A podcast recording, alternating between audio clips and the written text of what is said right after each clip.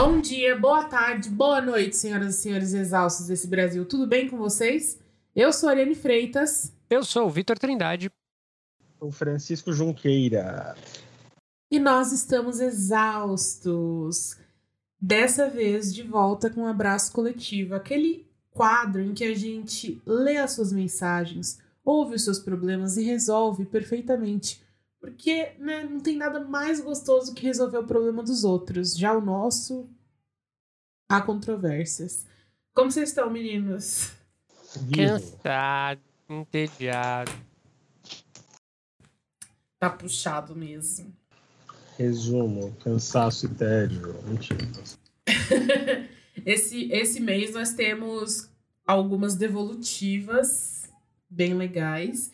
E temos casos dramáticos, casos tensos, casos tristes. Então eu acho que a gente tem que começar. Fran, começa você dessa vez. Opa, sou eu. O menino que só queria ter alguém para conversar. Oi, exaustos, como vocês estão? Por aqui tá mais ou menos. Eu já mandei um texto para vocês há um ano atrás, mas foi muito overshare e eu prometi nunca mais resolver qualquer coisa mandando e-mails para podcast. Parece que eu não aprendi. De repente a gente que aconselhou errado, vamos ver. Antes de dizer o real problema, devo contextualizá-los. Desde o começo do ano, eu me isolei digitalmente, excluindo todas as minhas redes sociais e meus perfis nos apps de pegação. Antes, morava em uma cidade grande, mas me mudei para uma floresta com o intuito de, auto, de me autocuidar e estudar para o vestibular. É uma floresta mesmo, não tem sinal de telefone, mas tem internet. Fiquei isolado socialmente antes da pandemia se concretizar no Brasil. No começo, eu lidei muito bem com esse isolamento, já que estava nele há um mês.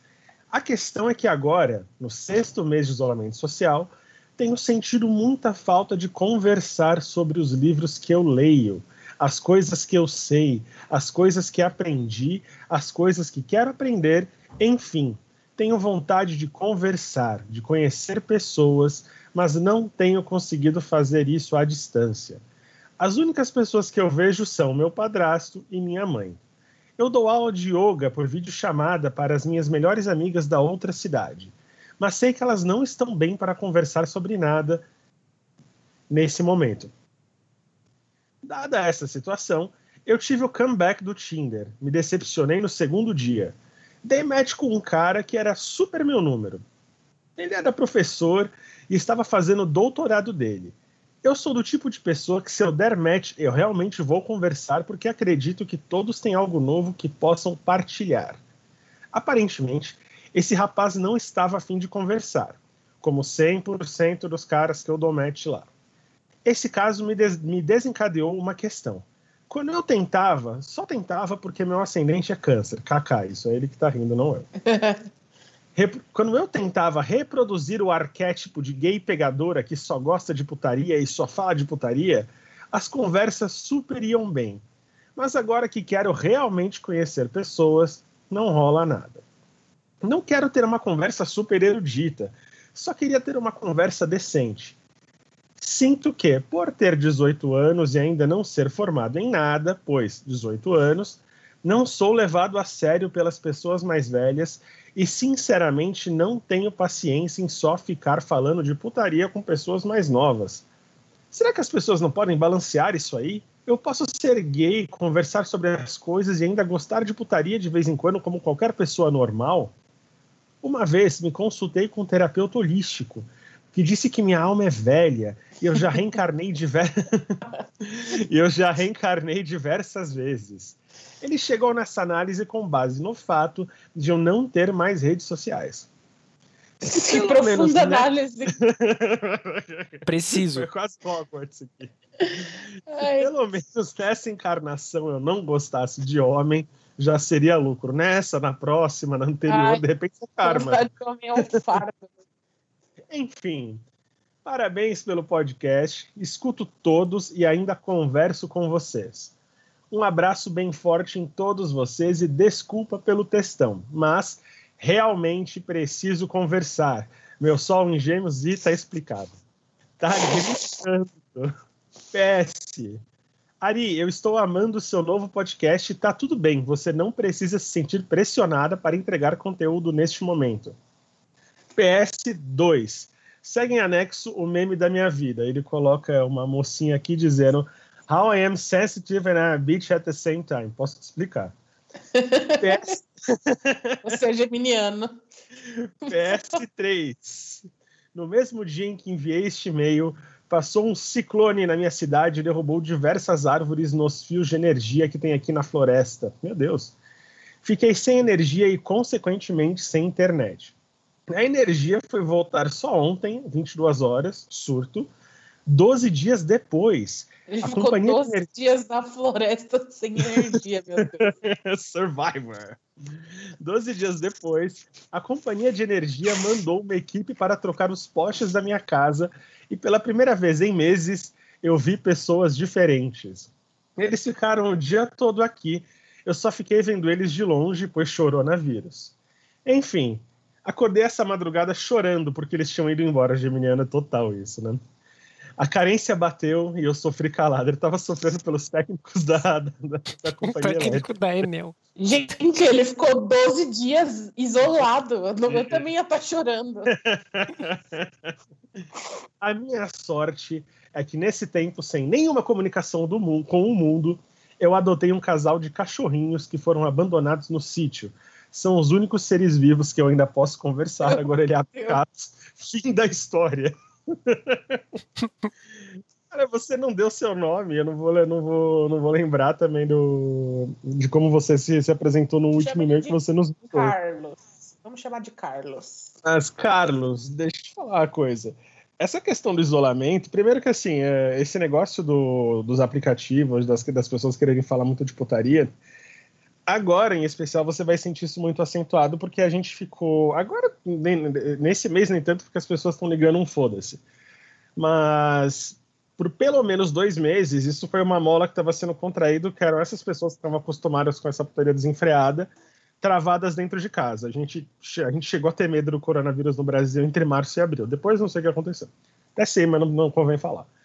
Mas eu acho que você vai ter essa percepção. Como você é muito novo você vai acabar amadurecendo o seu olhar a respeito disso. Não vou dizer que você vai se acostumar, não vou dizer que vai melhorar o cenário, possivelmente vai mudar, porque é tudo muito muda muito rápido, mas você vai aprender a lidar com essa questão do, da putaria, dos aplicativos, desses caras do Tinder, com um pouco mais de desenvoltura. Você vai começando a criar um olhar um pouco até mais sarcástico, com, ver as coisas com um pouco mais de humor você vai criar um pouco mais de jogo de cintura. Isso é uma coisa que vai vir com a bagagem da idade. Eu me vejo no, na tua posição quando eu tinha, quando o, o, jovem gay de 18 anos, Francisco Junqueira, praticamente incubado. Então, assim, é... é, é um susto, é uma, é uma sensação de que é de outro mundo, entendeu? E o fato de você ser mais novo também pode gerar essa impressão em quem é mais velho, mas não se sinta subestimado não se sinta fora da casinha, não se sinta maluco. Essa é uma sensação que ela vai persistir e que você só com o passar dos anos vai aprender a lidar com ela, seja com mais humor, seja com mais desenvoltura e com um pouco de suspensão de descrença. Eu estava até conversando com a Ari hoje que o que não falta é, é viado louco. Viado louco, a água parece mais três. E agora parece é... que. Fala, é. Ari. Não, eu só tô concordando, eu sou doido. Como eu diria assim, ó. É, Carlos, parece ironia querer viver um amor no século da putaria. Mas é isso, né? A gente vai fazer o quê? É, porque assim, eu vou, eu vou ser bem honesta com você. Tá falando, a gente tá atribuindo aí ao homem gay, né? Esse, esse comportamento. Mas como mulher bissexual, que também voltou para os aplicativos na, na quarentena, eu posso te dizer que absolutamente ninguém responde essas merdas, entendeu?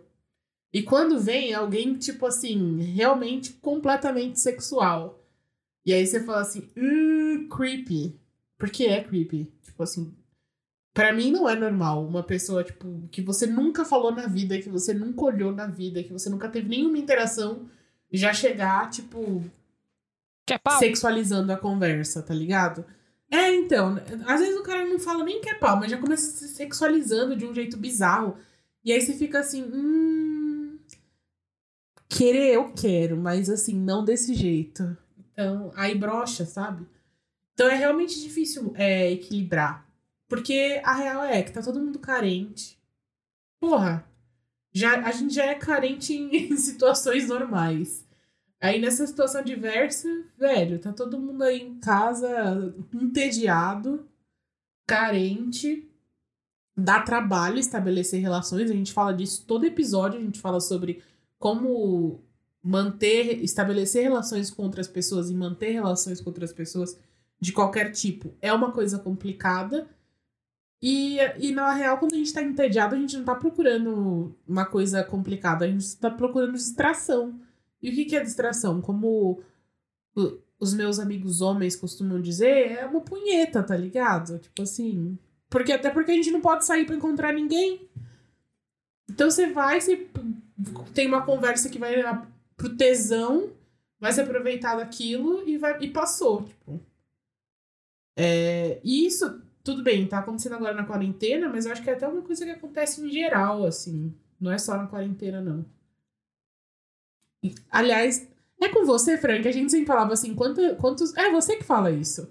Quantos erros eu não poderia evitar de ter cometido se eu tivesse batido uma punheta antes? Mas sabe o que acontece? Às vezes, essa questão do, do sexual é porque às vezes as conversas elas escalam muito mais rápido e de uma forma muito mais descontrolada do que do que parecem. Às vezes, de repente, você está dando oi mesmo e, e, às vezes não demora cinco minutos para começar alguma coisa do tipo. E, e, assim, vira e mexe você, às vezes você entra na pira, às vezes você não entra. E, e paciência, né? Tipo, agora, essa sua falta de conversar com alguém, eu acho que, assim, essa é uma sinuca de bico que, que, que, que você está confrontado. Porque você está evitando rede social, você está isolado e você tem que perguntar para o teu coração o que, que você quer fazer, porque você limitou também as possibilidades de como você pode conversar com as pessoas. Você não está num grupo de Facebook onde é. você pode conhecer outros gays. Você não está num Twitter da vida onde você pode conhecer outros gays. Você está isolado numa floresta, ainda que você estivesse num grande centro urbano, você também não poderia estar saindo. Eu então, acho que assim, o app de relacionamento não é o lugar para encontrar pessoas para bater papo. Não, mas de repente, de repente uma rede social mais, mais sussa, né?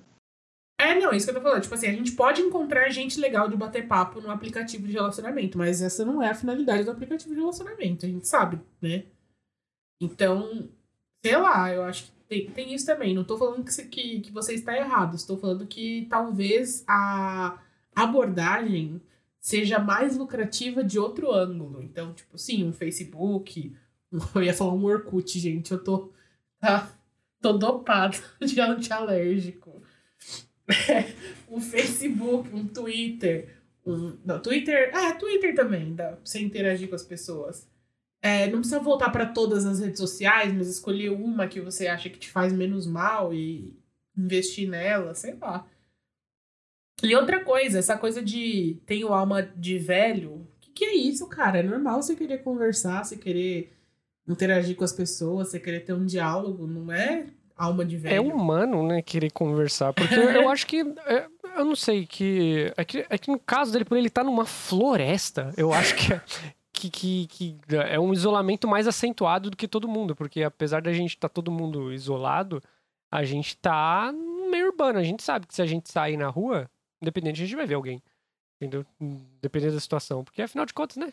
A gente sabe como é que está sendo. Como está como as coisas estão andando. Mas é, eu, eu acho que a sua questão de, da questão dele de querer, precisar conversar alguém, querer ver alguém, até mais chorar porque os técnicos da Enel foram embora. É, eu, eu, acho que é uma questão mais até antropológica, né? Tipo, não, a, a gente já cansou de falar aqui várias vezes aqui no podcast que o ser humano ele é um animal gregário, né? A gente chegou onde a gente tá porque a gente consegue viver em sociedade. A gente criou um sistema de comunicação, de signos, de interpretação de signos que faz a gente se comunicar com outro ser. A gente só chegou na humanidade porque então a gente tem, Jess. Inclusive a gente tem um hormônio específico que ele se dá, que ele só nasce através do contato, que é a oxitocina. E é basicamente é o hormônio que a gente tem e reproduz com um abraço, quando tá perto da pessoa que a gente gosta, quando a gente tá fazendo uma coisa bacana e etc. Então, é, você se isolar é, dessa forma, tipo, bem, bem é, isolada mesmo, né? Acho que não tem uma palavra melhor, que, que consiga é, acentuar essa questão, que, que, que causa pior, que, que eleva, agrava mais a situação, né? Eu acho que o seu problema não é na, na sua personalidade, e sim do, do, do, que você tá. Da forma como você tá conduzindo. O ser humano, para sobreviver, ele precisa de outro ser humano. Infelizmente. E você tá se sentindo assim é porque você tá se animalizando. Entendeu? Nossa! Eu acho que é. Porque é, é, é, o, que, é o que a gente tá. O que, quando a gente se isola. Sentido, né? Quando a gente se isola. É assim, tipo, faz sentido. Assim. Você, tá, você tá quebrando a sua personalidade, porque a sua personalidade se constrói através da, da sua relação com outro ser igual ao seu. Quando você não tem essa internação, você destoa, você não sabe o que mais é que, que você é. Porque você não tem mais parâmetro. Então, é, é bem, bem. É bem isso você ficar agoniado de estar sozinho, entendeu? Então acho, acho que. que assim, já, já, já estaria agoniado também em qualquer uhum. situação, né? Quem, não fica, quem que não fica agoniado na uma situação dessa. Mas assim, dá tempo ao tempo, faz uma retomada gradual do, das redes sociais, entendeu? Foca em fazer amigos mesmo, tem mais gente. Vira e mexe a gente recebe e-mail de alguém que, que tá afim de, de uma nova amizade, de uma nova conversa. Então, assim, essa é a hora mesmo. Ok? Ajudamos? É isso. Ajudamos. Quer dizer, eu tô falando que ajudamos, mas eu não sei, né? Oferecemos o que tínhamos, no caso. Ai, é próximo. Isso. Vamos para o próximo. Só mais uma doida por música. Pessoal, vim dar meu depoimento sobre música. Espero que vá ao ar, porque tenho um apego gostoso com isso. A trilha do meu nome, do meu codinome, O Crocodilo. O uso, ou uso, né, que no caso ela está se referindo ao crocodilo, né? O uso há quase 15 anos e adoro a sonoridade. Li é o meu Li é meu mesmo. Li, eu, eu não entendi a frase, mas tudo bem. É porque ela é Camila Li Crocodilo, se eu não me Ah, entendi. É que... Ou Crocodilo, Crocodilo Li. Isso. E o Crocodilo veio, veio do álbum Clara Crocodilo, do Arrigo Barnabé. Eu acho o gênio da música e uma outra história do álbum condiziam com algumas, com algumas realidades minhas na época que comecei a escutar. Fiquei fissurada no álbum e alguns amigos começaram a me chamar de Camila Crocodilo. Vivi ótimos momentos com essa trilha.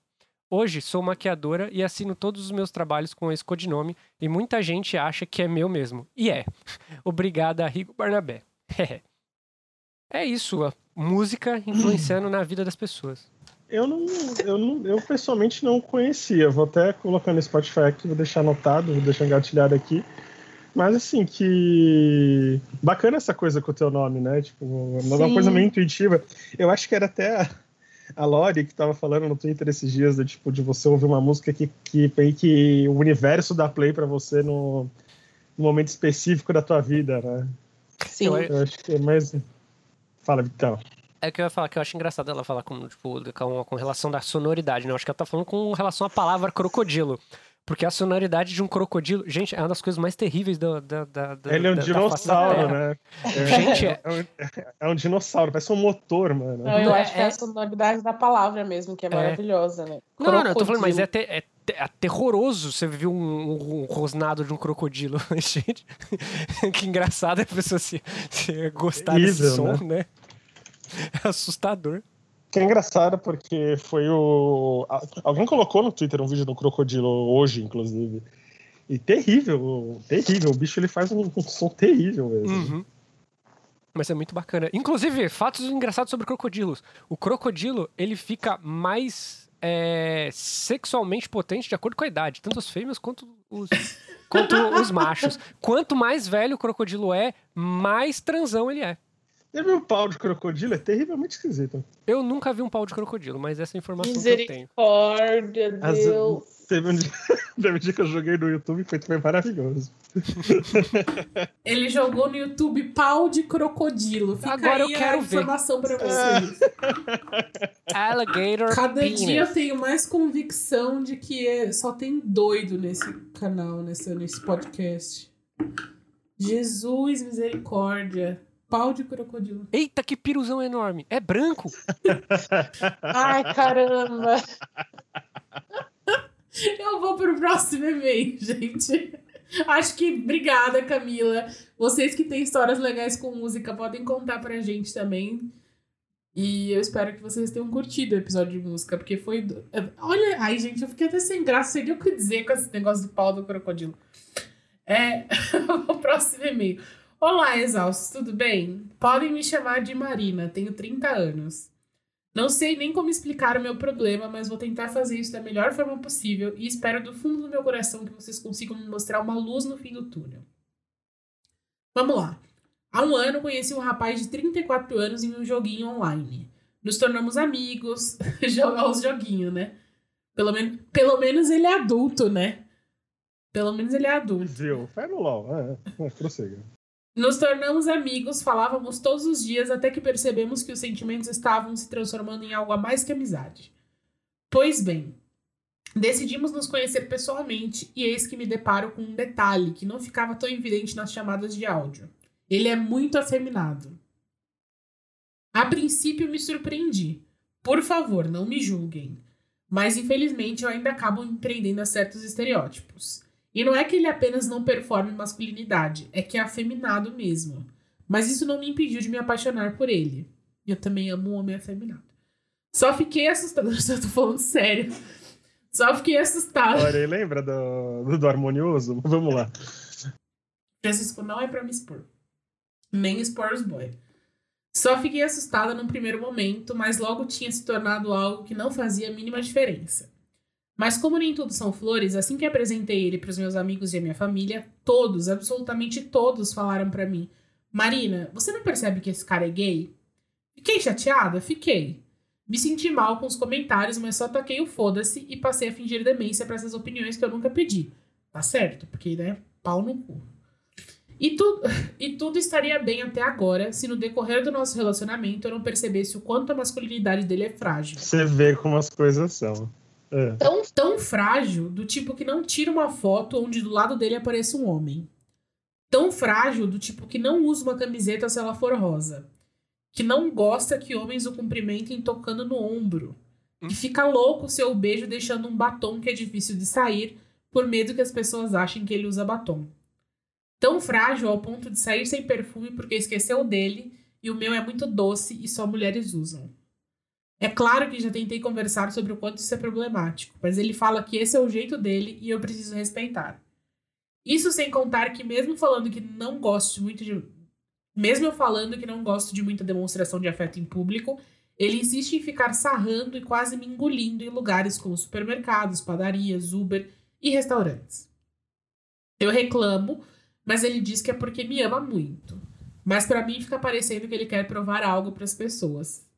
Enfim, esses são alguns dos milhares de motivos que estão me atormentando. Espero que chegando aqui vocês tenham entendido que o que me incomoda agora não é o fato dele ser afeminado, mas sim essas outras variáveis. Tenho medo de estar servindo de escudo para ele se proteger de algo que não tem coragem de assumir. E isso é muito triste porque eu o amo e ele demonstra que me ama também. Será uma farsa? Não sei como puxar esse assunto com ele, ou se devo mesmo fazer isso. Não acho que é meu papel arrancar ele do armário. Ainda mais alguém que se sente ofendido até com um cumprimento no ombro por parte de um homem. Imagina sugerir que ele é gay, ou no mínimo bi. Por outro lado, sinto que posso estar sendo influenciada pelos comentários dos outros e as atitudes dele só potencializaram isso. E aí? O que vocês acham disso? Por favor, vão com calma porque eu sou sensível. Vamos lá, Marina. O que eu posso te dizer é. É difícil essa situação. Muito difícil, porque a gente tem essa possibilidade aí que você falou de ah, ele ser gay e tá se escondendo, mas existe uma outra possibilidade que você também tem que cogitar, que é o fato de, por ele ser afeminado, ele ser atacado o tempo inteiro, né? E provavelmente a vida inteira. E ele ter criado esse escudo dessa essa masculinidade tóxica e essa necessidade de provar que ele não é gay, porque ele se sente atacado. Para evitar o ataque, ele já deixa. Tenta deixar essas coisas explícitas o tempo inteiro. E aí, qual a sexualidade dele? Não cabe a nenhum de nós aqui falar da opinião, porque ninguém sabe. dá pra ser hétero e afeminado, né? Gente fala exatamente sobre como isso não tem nada a ver com orientação sexual. Às vezes é a natureza da pessoa, mas é uma coisa que você tem que resolver com você, no caso, não é com ele. Eu acho que é, se ele não tá disposto, e aí eu acho muito delicado você querer tirar ele de. Não é que tirar ele do armário, tirar uma satisfação com ele por conta do comportamento e acabar pesando sobre você isso, mas é importante conversar com ele também. O que, que vocês fariam, gente, para conversar com ele? Ah, eu honestamente, eu acho que o assunto em questão não é sobre o que se ele é ou se ele não é. Eu acho Exatamente. que eu acho que a, o, o cerne da questão, a forma dela abordar isso que incomoda ela, essa, esse contraste entre os comportamentos dele do 0 a 80 tão, tão drasticamente, é, é tentar entender a forma como ele enxerga a feminilidade. Porque o maior problema da, da, da masculinidade tóxica, como a gente já falou, é o fato do homem enxergar a feminilidade, nem até mesmo o ser, o ser mulher, é a questão de você performar a feminilidade, isso te expor como um ser inferior. Então você tentar entender para ele o que é a perspectiva da feminilidade e com isso fazer ele refletir do porquê que tais comportamentos para ele não são um problema e outros são. E ver ele entender que as duas coisas são a mesma coisa e que nenhuma das duas é um problema. Entendeu? É uma conversa que você tem que ir homeopaticamente adentrando para você ver percebendo que, tipo, nada, nada difere de, uma, de, de, um comportamento do outro. Ele não precisa performar virilidade, masculinidade o tempo inteiro. E ele também não precisa é, é, deixar de ser quem ele é. Entendeu? Como você mesmo diz, ele, ele tem traços femininos e etc. O que você precisa é querer entender o dele, o como, como isso funciona na cabeça dele, como, como ele se sente quando, né, como você disse, ah, sei lá, quando o homem toca no ombro dele, ele não gosta. Tipo, conversar, por que, que você acha isso? Como, como que isso funciona para você? E conversando para você tentar entender a cabeça dele e depois você conseguir conectar outros exemplos que você começa a mostrar para ele, olha, eu não vejo dessa forma e etc, tá vendo? Porque você Mas faz... antes que já tentou falar para ele como é problemático, isso que é foda, entendeu? A grande questão não é isso, a questão é que assim, eu concordo com tudo que você falou e, e você tá certo.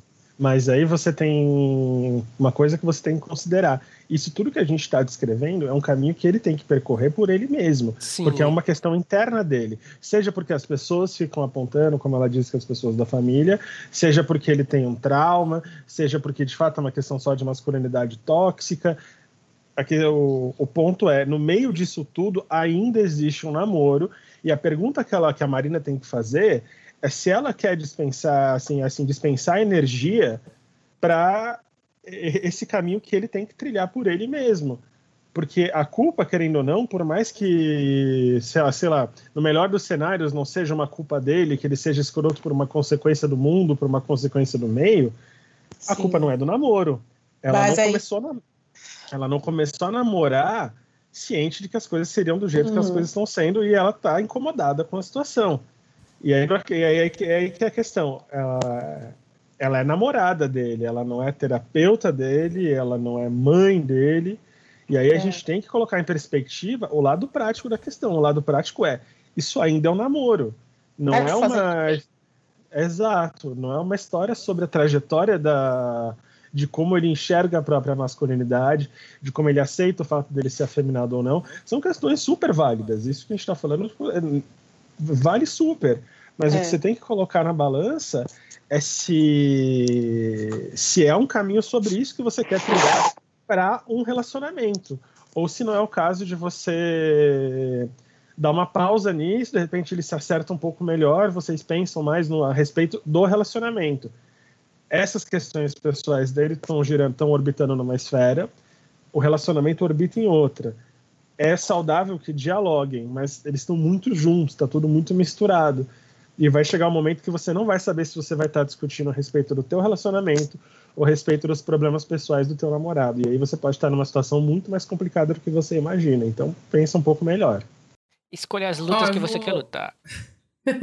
eu vou complementar, talvez eu fale a mesma coisa que o Fran, porque eu não sei, eu não sei se eu entendi muito bem o que o Fran falou, mas paciência, o meu cérebro tá devagar. Eu já falei que eu tô louca de antialérgico hoje, né? Então, é, quando eu falei que, que talvez isso seja um, uma, um sistema de defesa dele, eu não estava defendendo ele, eu estava tentando mostrar que é uma coisa muito complexa, que não adianta você ficar querendo criar o cenário na sua cabeça e ficar com medo de tirar ele do armário, porque às vezes ele não está dentro do armário, é só uma questão. Ou às vezes ele está no armário também, e é, a gente sabe como isso é difícil, a gente não sabe de onde ele vem, qual o entorno, porque seria tão problemático ele ser gay, né? Porque ser, ser gay não é um problema, mas a gente sabe que dependendo de onde, de onde a pessoa tá, é uma, sair, é uma, é uma grande questão. É, a gente não nasce livre para ser quem a gente é, infelizmente. A gente tem que construir isso e o entorno realmente dificulta. Mas eu falei isso porque é para você ver como o problema não tá em você e como a solução também não vai estar em você. Por mais que você possa ajudar, guiar uma pessoa nesse caminho, essa não é sua função, né? E a pessoa só pode ser ajudada se ela quiser. Então, assim, é, se você puxou assunto, se você falou assim, ai, é, não é, não, é, não, é, não é saudável isso. Se você começou a conversar e ele falou assim, não, eu sou assim e pronto, como você disse aqui. E aí, em outra situação, ele fala que faz isso porque te ama. E ele tá fazendo as coisas e você tá duvidando das ações dele diante de você, então o relacionamento já não tá saudável. E isso, isso é um pouco preocupante. Então, eu acho que você tem que parar nesse momento para pensar um pouco no seu lado, né? No quanto isso tá tá sendo bom para você ou não, porque ele tá a gente tá falando de consentimento também, né? Você não gosta que ele, que ele fique com você, que ele fique pegando na rua, e você falou que ele, ele fica roçando à força no, em lugares públicos. Então, assim, é uma coisa complicada. E talvez seja um momento de você também é, dar um espaço, sabe? Porque às vezes a gente fica tão é, focada na narrativa que a gente cria para justificar o que as pessoas fazem com a gente, que a gente acha que vai ajudar e que vai melhorar e que vai salvar e acaba aceitando coisas que a gente não, não merece, que a gente não precisa aceitar. Então, é, tenta conversar. Eu tentaria conversar, falar assim, ah, isso não é legal por, por esse motivo, esse motivo, esse motivo. E aí, dependendo da resposta dele, é, tomaria uma distância, sabe? Porque mesmo gostando muito, a gente tem que saber a hora de sair também, né? De um relacionamento. E aí, se ele melhorar, é uma questão dele, né? E é bom que se você resolver sair, você deixe claro o motivo, sabe? Tipo, ah, eu gosto muito de você, mas você é, reforça coisas negativas, você não respeita a feminilidade, bibibi. Enfim, e enfim, é muito difícil, muito difícil, muito difícil a situação, Marina. Eu espero que a gente tenha sido sensível com você, mas é porque é, é, o, problema não é seu, né? O problema é de uma outra pessoa. A gente tá analisando uma coisa que a gente só tem o seu depoimento como, como base. E, e, assim, e, e no final das contas, é, é o que você tem que pesar.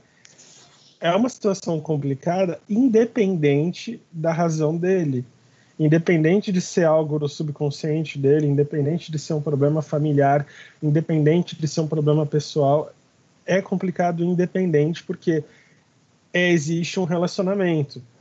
E a pauta do relacionamento não pode ser sobre uma questão tão pessoal de uma das partes, porque senão em algum momento essas coisas elas vão ficar tão entrelaçadas que você já não vai saber quando você está importante para o teu relacionamento e o que é importante para a evolução pessoal do, do teu namorado.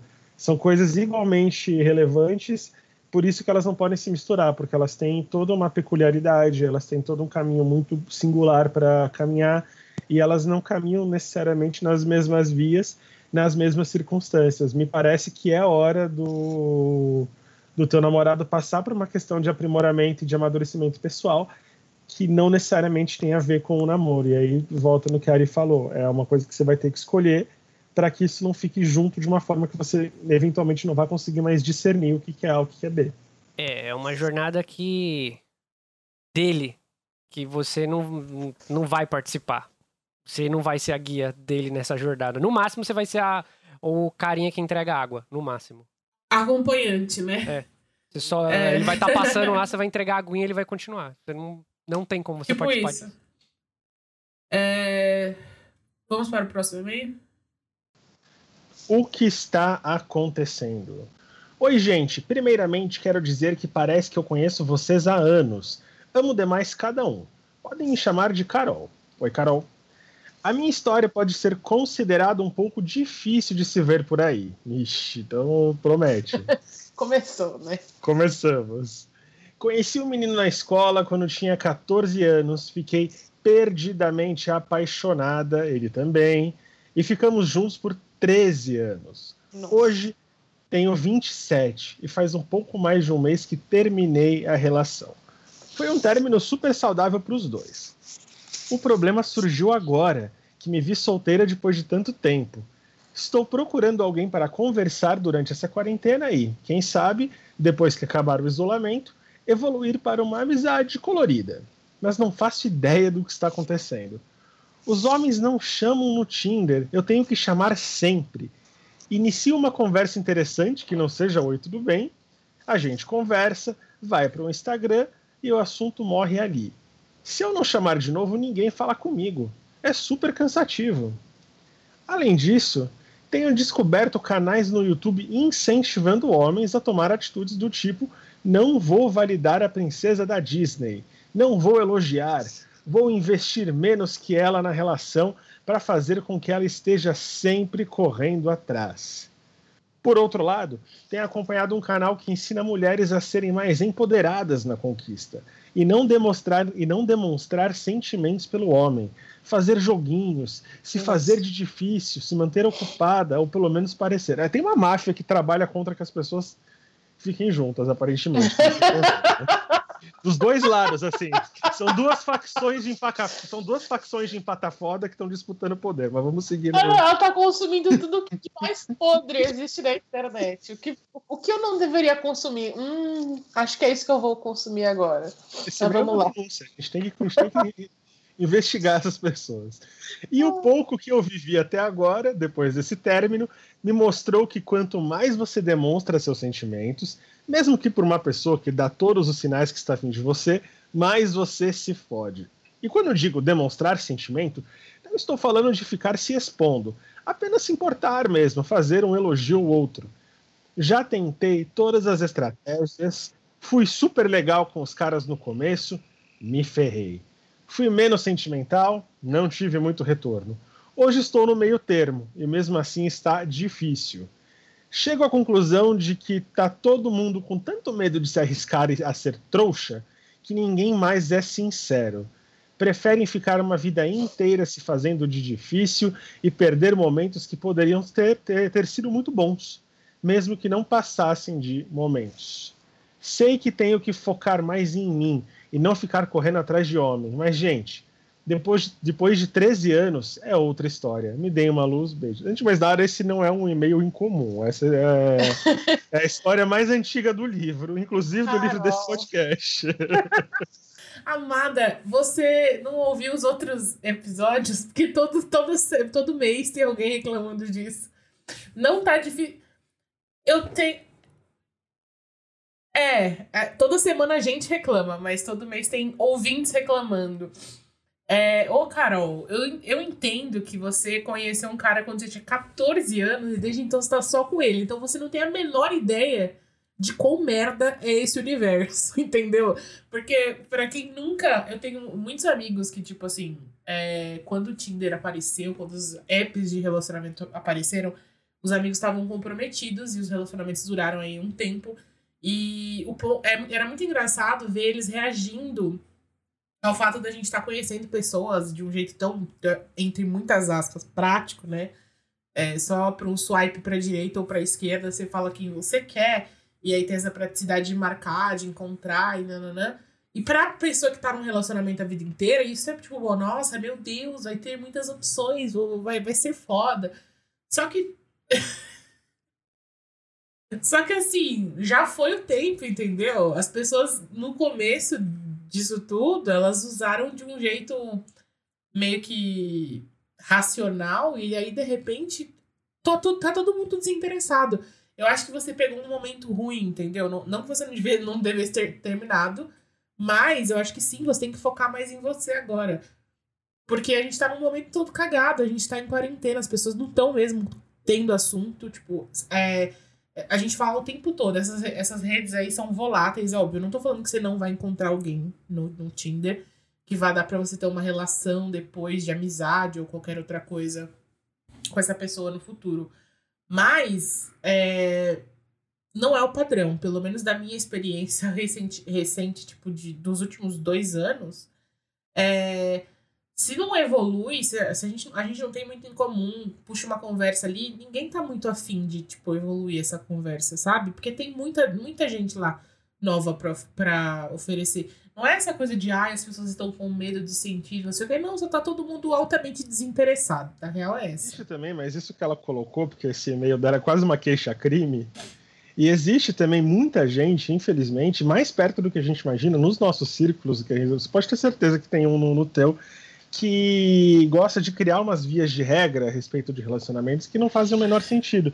Essa semana no Facebook tinha lá um rapaz que estava fazendo toda uma, uma argumentação baseada no foda-se de que as pessoas que vão de um relacionamento para outro, elas são nesse, ela, ele falou que é necessariamente por carência.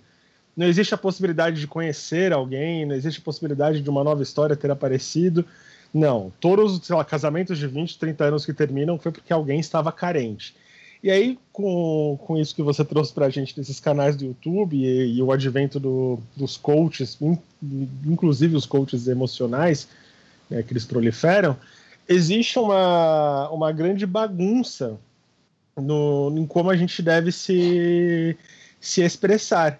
A gente brincava muito no começo, quando a gente falava bastante de Tinder, do isso seja mais do que um oi, tudo bem. E o Oi Tudo Bem, é, hoje em dia, ele, ele, é tão bom também, né? Porque a gente não Nossa, eu queria tanto que tivesse só os caras do Oi Tudo Bem. Eu mando cada coisa bizarra pro Francisco, se vocês soubessem que eu recebo. Nossa senhora, antes fosse um Oi Tudo Bem. Nossa. E é, são muitos fatores. E assim, é, você tá correta quando você verifica que tem um. Pode ser um, um medo, como a Ari tá correta quando ela acha que é um desinteresse geral. Eu acho que são é tudo acontecendo ao mesmo tempo, é. potencializado pelo isolamento. E a gente fica com essa dificuldade de discernir, porque esse jogo do flerte para as relações heterossexuais, isso é uma visão absolutamente minha. Não é uma via de regra, não é uma ciência, mas eu vejo que ele funciona de uma forma até um pouco mais burocrática Nossa. do que nas relações LGBT. É burocráticos. É muito, assim. Você, é... precisa de, você precisa de autorização da prefeitura. E eu, tem outra coisa, essa coisa que você falou de, dos caras que ensinam a não dar trela, nananã. Gente, isso é uma coisa mais antiga do que andar para trás, entendeu? Talvez para mim, né, que já tô nesse universo há muito tempo. Mas é que faz muito tempo mesmo.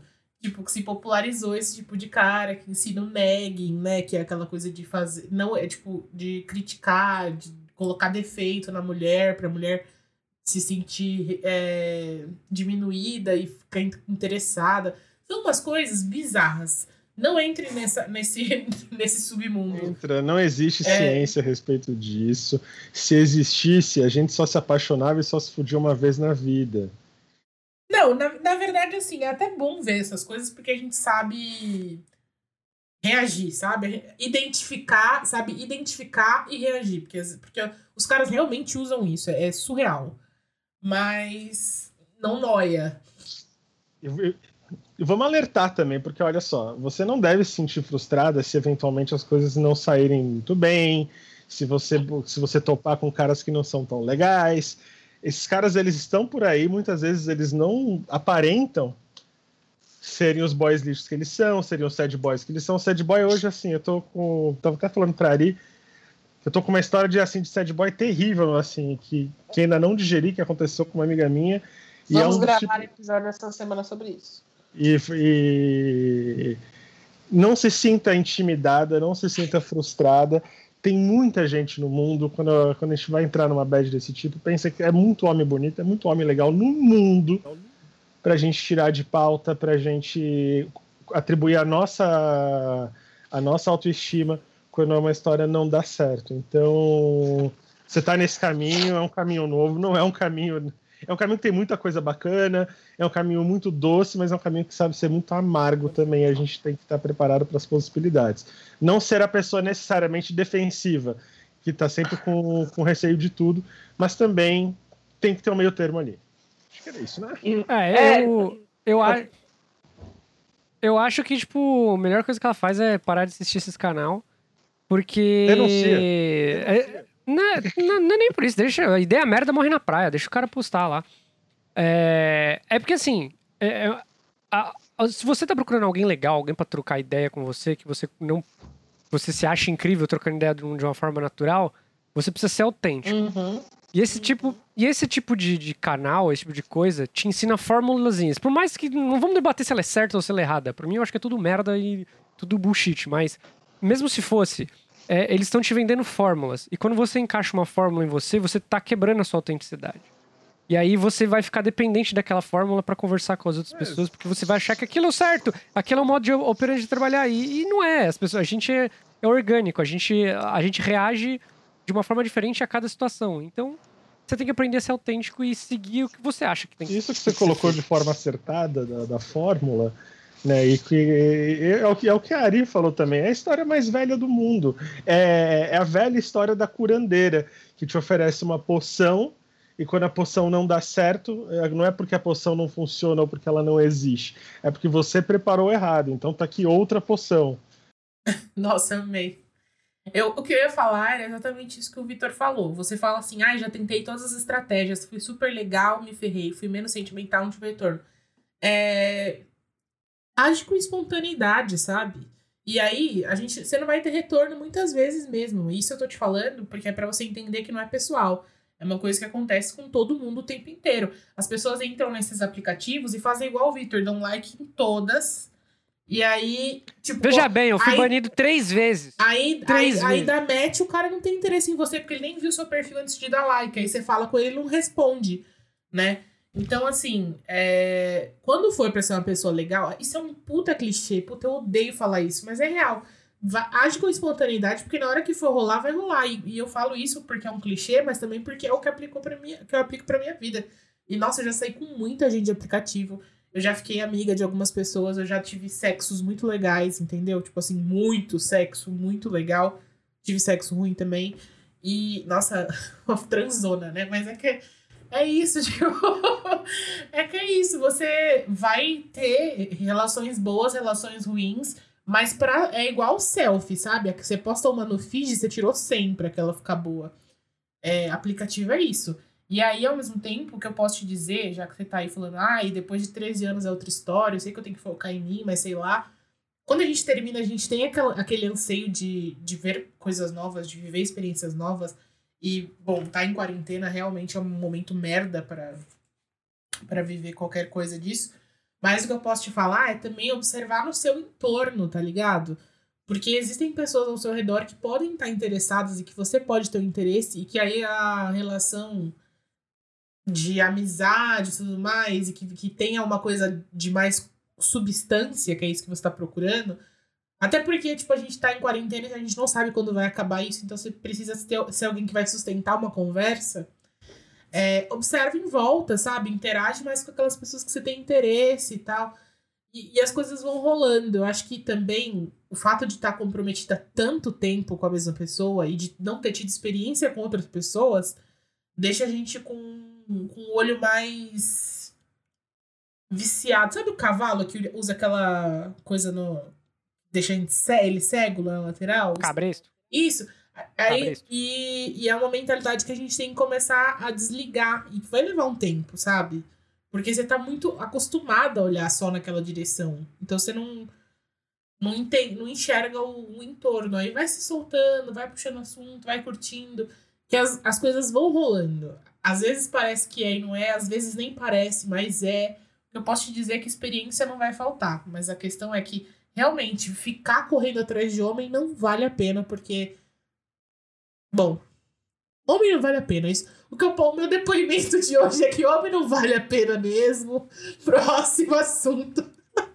Não, mentira, mas é porque assim, tem muita coisa pra viver sim, né? Se você ficar correndo atrás de homem, corre o risco do cara que te der atenção minimamente, você já vai estar tão exausta de correr atrás, você vai falar, ah, é isso mesmo, e aí vai se amarrar outro relacionamento, tipo, logo em seguida, e ficar mais 13 anos com alguém que talvez você nem tenha tanto interesse assim, mas porque foi o cara que, que deu o mínimo de atenção. Enfim, o meu conselho para você, em resumo, é: vai dar muita merda mesmo. É isso. Bem-vindo ao mundo da solteirice. Bem-vindo ao século da putaria.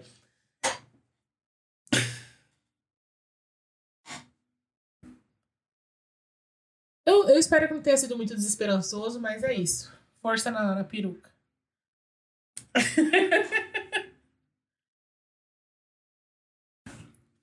Mas é que, tipo assim, é, dá pra se divertir pra caramba. Eu não quis ser desesperançosa. Eu, eu deixei essa mensagem clara que, tipo, nossa, dá pra fazer várias coisas.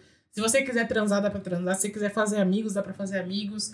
É, mas tem que soltar. É.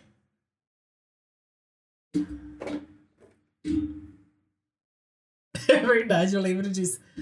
Mas tem que se soltar, entendeu? Eu acho que o principal é se soltar. Eu acho que você tá muito amarrada no agradar a pessoa. A pessoa tem que te agradar e não você agradar a pessoa. Pensa assim.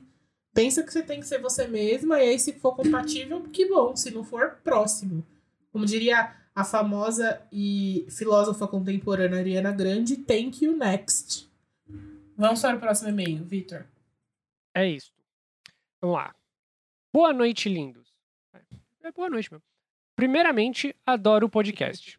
Vocês vêm me trazendo muitas reflexões sobre tudo, a maneira como cada um lida e tem pontos de vista diferentes torna realmente, ao meu ver, tudo mais especial. Obviamente, viram todos os twitteiros protegendo e defendendo o, o TikToker Luiz Mário. Após o programa Pânico ter falado algumas verdades para ele. Qual é a opinião de vocês? Outra, outra questão. Chorei muito ao ver a carta do Lula Molusco relatando o que aconteceu após a morte do Bob Esponja. Existe alguma influência assim para vocês de infância, tipo Dragon Ball e o que ensinou? Ele deu o nome de quem escreveu isso, porque ele pegou todos os assuntos que a gente hateou na semana e, e compilou num e-mail. em, dois em dois parágrafos. Eu quero sua opinião sobre. Ele, tipo, listou as polêmicas da semana. Deixa eu achar o e-mail dele aqui, o nome dele aqui no e-mail. Peraí.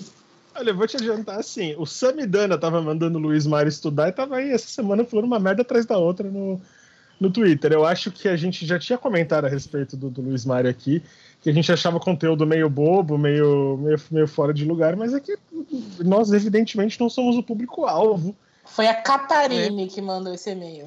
É a Catarine. Então, Catarine, eu acho que assim não justifica você levar uma pessoa lá e ele não ouviu verdades que aquelas é pessoas que não, falar, não pode aquelas, aquelas, aquelas, pessoas só desrespeitaram, não o deixaram falar. Foi ali um, um senso de autoridade de pessoas que são uns loser também, sabe? Então eu não, eu não acho que nada justifica você tratar uma pessoa daquela forma. O menino estava nitidamente constrangido. Isso não só do ponto de vista da, da empatia, mas do ponto de vista profissional também. Se você tem um programa de entrevista, se você convida alguém, se você faz alguém dispor do tempo para ceder a imagem para o teu programa, o mínimo que se tem que ser é educado. Uh, foi constrangedor. Respeitar, né? Foi constrangedor ver aquilo. O menino estava constrangido, não conseguia falar. E se você quiser uma, uma boa leitura a respeito disso, eu vou pegar aqui de um, de um texto, agora não lembro, acho que foi do Tony Góes, de como o pânico envelheceu mal o humor, de como o pânico. Mas foi uma é... O pânico sempre foi uma merda, né? Sempre foi uma bosta. Assim, Vamos combinar. Como... Tipo assim, a gente fala que envelheceu mal quando era bom na, pra época que era e depois ficou ruim. Mas o pânico sempre foi uma merda. A gente só aceitava muita merda. Mas não, não quer dizer que era bom. Não, é assim, ele era um, sei lá, uns 80% merda. Porque tinha coisa realmente engraçada. Aquele. aquele o Fred Mercury prateado, esses, é, alguns, algumas sketches específicas é eram, eram mas coisas é, pontuais. É, mas aí você. Mas essa coluna legal do Tony Góes, eles falam de como o, o, Porta dos Fundos deu uma outra cara pro humor, uma cara com menos bullying, uma cara com menos chacota, menos crueldade, de como você consegue levar o humor para o outro canto, porque a justificativa deles é sempre essa, que o humor tem que ser isso, o humor tem que ser aquilo, e tanto o Porta como até o os meninos lá, o, o Leandro, como é que esqueci o nome do, do choque de cultura? Uhum. Assim, que mostra que você, que você não precisa ir por esse canto. Sobre o Luiz Mário, eu- eu eu- alguém tem opinião sobre o Luiz Mário? Porque o Luiz Mário Ah, a gente fez um programa inteiro sobre o Luiz Mário já. A gente falou sobre isso. Acho que o, o Luiz Mário é uma. Ele faz para um público X, sabe? Ele que um, um público que tem vida útil. Eu acho que o próprio conteúdo dele também tem vida útil. Porque uma hora ele vai acordar e ele vai ver que, tipo, ah, tá, tá- não é tão legal. Não, eu assim, acho que a galera já, sabe, as já pessoas mudam. deu atenção demais também. Mas não precisava ficar. Uhum. Eu, eu, eu era contra ficar zoando, né? Mas acho que a galera também levou pra um lugar que não precisava, sabe? O cara tá aí ganhando dinheiro enquanto a gente tá aqui analisando. Porque tem outra questão aqui, e essa vai ser mais simples ainda de comentar. A tal da morte do Bob Esponja. A única coisa que eu vou dizer pra vocês é vocês estão completamente loucos. eu, eu- eu abri o Twitter, eu abri o Twitter e vi isso e falei, vocês enlouqueceram. Vocês estão completamente descompensados, a quarentena não está fazendo bem. Porque, gente, o que, que foi essa thread do Bob Esponja morrer? Que, que coisa horrorosa, gente. Meu Deus do céu, o que, que foi isso? péssimo gosto. Péssimo. Péssimo, péssimo. Ai, olha, eu vou te falar, Anjo. Eu, Catarina, eu respeito muito seu choro e tal, mas assim, passa. Agora, eu não entendi. Existe alguma influência assim pra vocês de infância? Você quer dizer alguém que, a- alguém que a gente choraria se visse também? Bob Esponja era uma, é uma influência de infância dela. E que descobri que o Bob Esponja morreu. Eu também não sei como que o Bob Esponja morreu. Morreu de câncer, não foi? Contado a história direito, então. Eles Não contaram, que eu também não Ah, sei como é que eu- morreu. Meu, meu, cérebro criou, mano, uma, história, uma, uma timeline triste ainda. Mas enfim, é. Vocês têm o algum desenho? Ah, vocês, vocês chorariam pro, pro Cavaleiros do Zodíaco, que eu sei. Cavaleiros do Zodíaco, total. Cavaleiros do Zodíaco não foi. E o que ensinou pra você? Eu não entendi. Se existe uma influência assim pra vocês, tipo Dragon Ball, e o que ensinou? Cavaleiros do Zodíaco me ensinou, por exemplo, quando eu era mais novo, isso eu tinha lá o. Quando ele voltou a, a ser transmitido, eu acho que era 2002 ou 2003, eu, eu já tinha um interesse muito grande de mitologia que vinha da primeira transmissão de Cavaleiros do Zodíaco, da manchete, de querer ir atrás dos livros, de pedir livros para minha mãe. Eu tenho livros daquela época ainda, com assinatura, porque a gente, assim, criança adora assinar livro, né? Colocar o livro e a série. Eu tô na Francisco Quinta Cena, porra do livro, o livro, mas tudo bem, mas é uma boa lembrança. Eu acho que assim, é, não é questão de ensinar. Hoje a gente trata o Cavaleiro do Zodíaco com todo o humor do, das pérolas que saem daquilo ali. Mas você acaba, eu, no meu caso, eu gerei o interesse por certos tipos de conhecimento, principalmente em relação à mitologia, que eu atribuo ao anime, em especial quando eu era criança. E isso desenvolveu em mim, porque expandiu de mitologia grega para outros tipos de coisa, para outros tipos de história, um tipo de leitura que eu aprecio muito.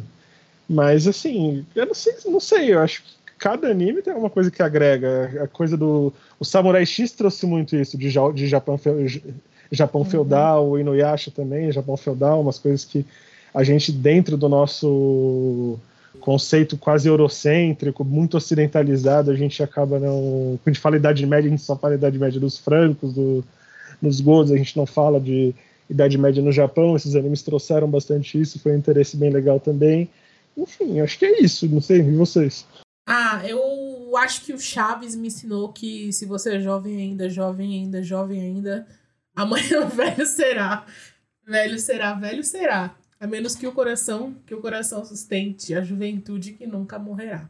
É, foi exatamente o que não aconteceu com a gente. Ah, mas eu sou o Dr. Chapatin, querido. Só que é o contrário.